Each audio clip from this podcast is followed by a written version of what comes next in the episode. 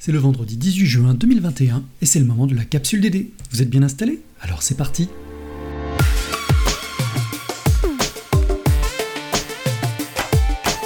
La capsule DD Podcast de la direction du développement durable d'Unilassal. Au menu cette semaine, l'actu du moment. Les régions actrices majeures de la transition écologique. L'écho du SUP, cap sur les campus de demain. L'ODD du mois, focus sur l'ODD 6, eau propre et assainissement, et l'agenda de la semaine prochaine.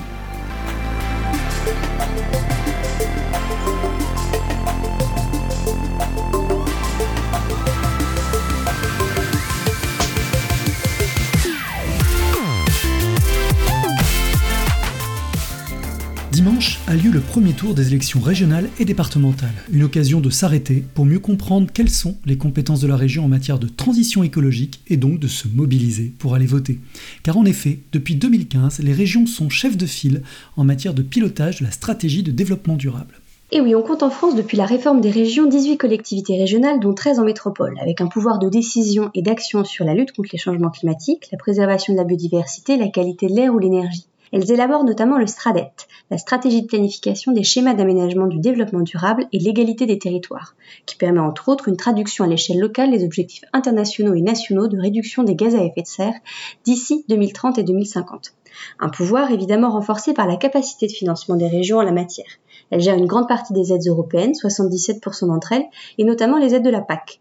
Même si elles ne sont pas les seules à décider, leur pouvoir politique et financier est non négligeable, bien que leur pouvoir contraignant reste lui encore limité. Et donc concrètement, dans quel secteur peut agir la région? Quel levier peut-elle utiliser pour réaliser et accompagner la transition? Les régions ont des compétences en matière de transport. Elles gèrent les TER et sont donc en mesure de définir les trajets de train, le nombre de liaisons ou bien les tarifs. Elles peuvent aussi se mobiliser sur la question du vélo en développant les voies cyclables. Et puis dans une posture plus contraignante, elles sont tout à fait en mesure de décider d'allouer ou non des subventions aux aéroports. Elles interviennent également sur les sujets agricoles, en gérant une partie des aides de la PAC, comme nous l'avons dit, en pouvant, dans une certaine mesure, conditionner certaines aides à des critères sociaux ou environnementaux. Elles peuvent acter le soutien à certaines filières ou bien encourager les pratiques agroécologiques. En matière d'énergie, elles fixent les objectifs de réduction de consommation d'énergie ou de financement d'énergie renouvelable. Elles sont également moteurs en matière de réduction des déchets, d'objectifs de recyclage ou de valorisation des déchets. Et enfin, elles ont un rôle à jouer en matière de biodiversité, via par exemple la création de parcs naturels régionaux, dont elles financent 60% du budget. On peut profiter aussi de cette capsule pour évoquer les compétences des départements, dont les élections ont également lieu ce week-end, et qui, même si leurs leviers d'action sont moins importants en matière d'environnement, peuvent, par leurs compétences, agir sur les aspects plus sociaux du développement durable par leur politique sociale. Donc ce week-end, c'est la fin du premier mandat au sein des régions qui ont lancé le Stradet au moment de la réforme de 2015. Comment savoir comment elles se positionnent en matière de transition écologique? Eh bien, en allant consulter l'Enviroscore des régions, dont vous trouverez l'adresse sur le site de la capsule. Cet observatoire a évalué l'action des régions depuis 2015 autour de sept thématiques clés l'énergie-climat, la santé environnementale, la biodiversité, les transports, l'agriculture, alimentation et les bâtiments. Et sur la base des indicateurs étudiés, seule une région obtient une note légèrement supérieure à 10, la région Grand Est. Quant aux régions qui hébergent les campus Unilassal, eh la Bretagne arrive en huitième position, avec malgré tout une deuxième place en matière de transport et d'achat public responsable. Quant à la Normandie et les Hauts-de-France, elles occupent les deux dernières places du classement. Vous pouvez retrouver un article plus détaillé sur le sujet via le site d'information Reporter, dont vous trouverez le lien sur le site de la capsule. Et d'ici là, n'oubliez pas d'aller voter ce dimanche.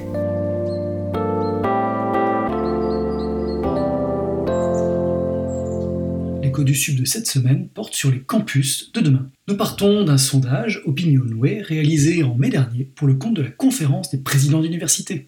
Seuls 17% des Français considèrent que la vie sur les campus est un atout majeur pour les universités. Un chiffre bien faible au regard des nombreux débats sur l'avenir des campus qui se sont tenus ces derniers mois.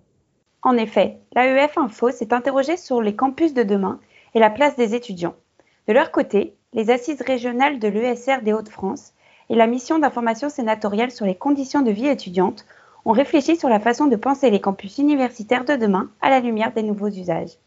Nous avons décrypté pour vous les grandes tendances de l'avenir de nos campus. Renforcer la présence des associations étudiantes pour dynamiser les campus et permettre aux étudiants de s'engager. Co-construire des projets avec les collectivités de façon à fidéliser étudiants et diplômés au territoire et profiter de leur présence pour le dynamiser. Proposer aux étudiants d'être des acteurs majeurs et incontournables du campus en leur proposant des emplois à la bibliothèque ou au CROUS par exemple.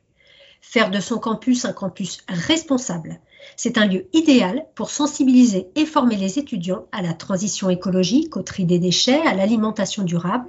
C'est aussi le moment de convaincre les étudiants à la mobilité douce et au déplacement responsable en leur offrant la possibilité de se déplacer en vélo par exemple. Enfin, faire du campus un lieu intégratif et sans inégalité, ce qui passe notamment par la proposition de logements à coût raisonnable. En termes de logement, Unilassal s'est lancé le défi en 2018 de construire de nouvelles résidences étudiantes sur le campus de Beauvais. Aujourd'hui, ces nouvelles résidences durables impactent positivement la vie de campus. Elles permettent d'avoir une proximité entre les résidences et la vie associative, de faire de ces 72 colocations un lieu d'échange, de partage, mais aussi d'entraide, et de montrer l'engagement d'Unilassal en faveur du développement durable. En effet, les émissions de CO2 sont réduites grâce à l'installation de panneaux solaires les eaux de pluie sont récupérées pour alimenter les chasses d'eau. 80 arbres fruitiers ont été plantés et des garages à vélo ont été installés pour favoriser la mobilité douce. Maintenant, à nous de jouer pour faire de nos campus des lieux importants et durables pour former nos étudiants aux enjeux de demain.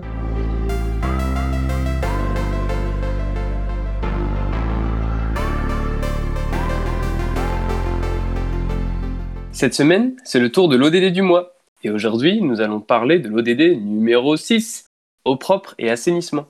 L'ambition de l'ODD numéro 6 est de garantir un accès universel à de l'eau potable et à l'assainissement, d'améliorer la qualité de l'eau et réduire les pollutions, assurer une utilisation efficiente des différents usages de l'eau, domestique, énergie, industrielle, agriculture, et de préserver les écosystèmes aquatiques.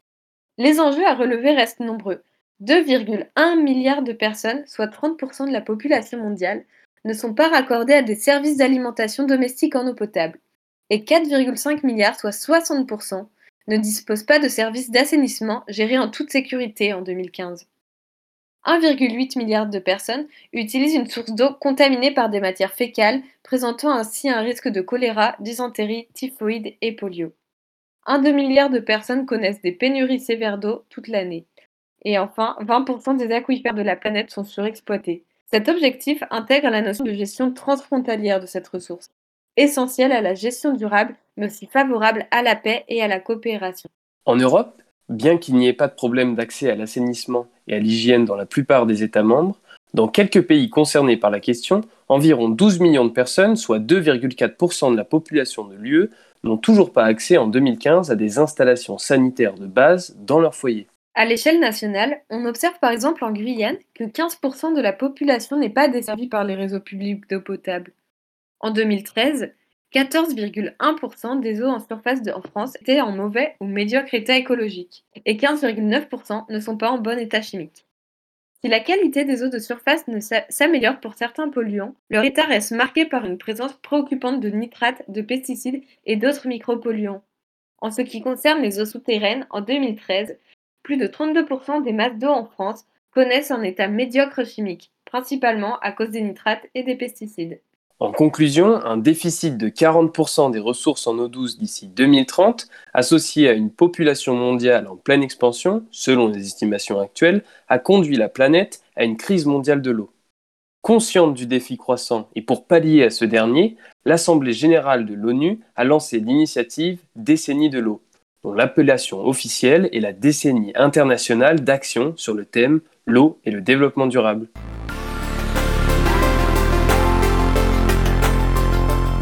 Et l'agenda de la semaine prochaine. Du 18 au 20 juin, ce sont les journées nationales de l'agriculture.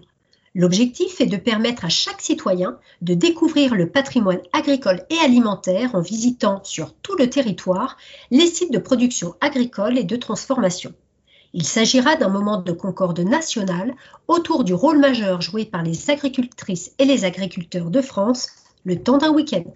Le 18 juin, l'OFB, l'Office français de la biodiversité, propose un webinaire intitulé Gérer et aménager en faveur des pollinisateurs. Il permettra de mieux comprendre en quoi consiste la pollinisation animale, mais il visera aussi à donner les clés pour mobiliser les différents acteurs en faveur de la pollinisation. Ce webinaire sera animé par Hugues Mouret, entomologiste expert en biodiversité et en agroécologie. Ce week-end, également direction la cité fertile de Pantin pour le festival L'Onde des Copes. Trois jours de festival rassemblant plus de 50 coopératives engagées dans la transition. Tous les liens vers ces événements sont à retrouver bien sûr sur le site de la capsule.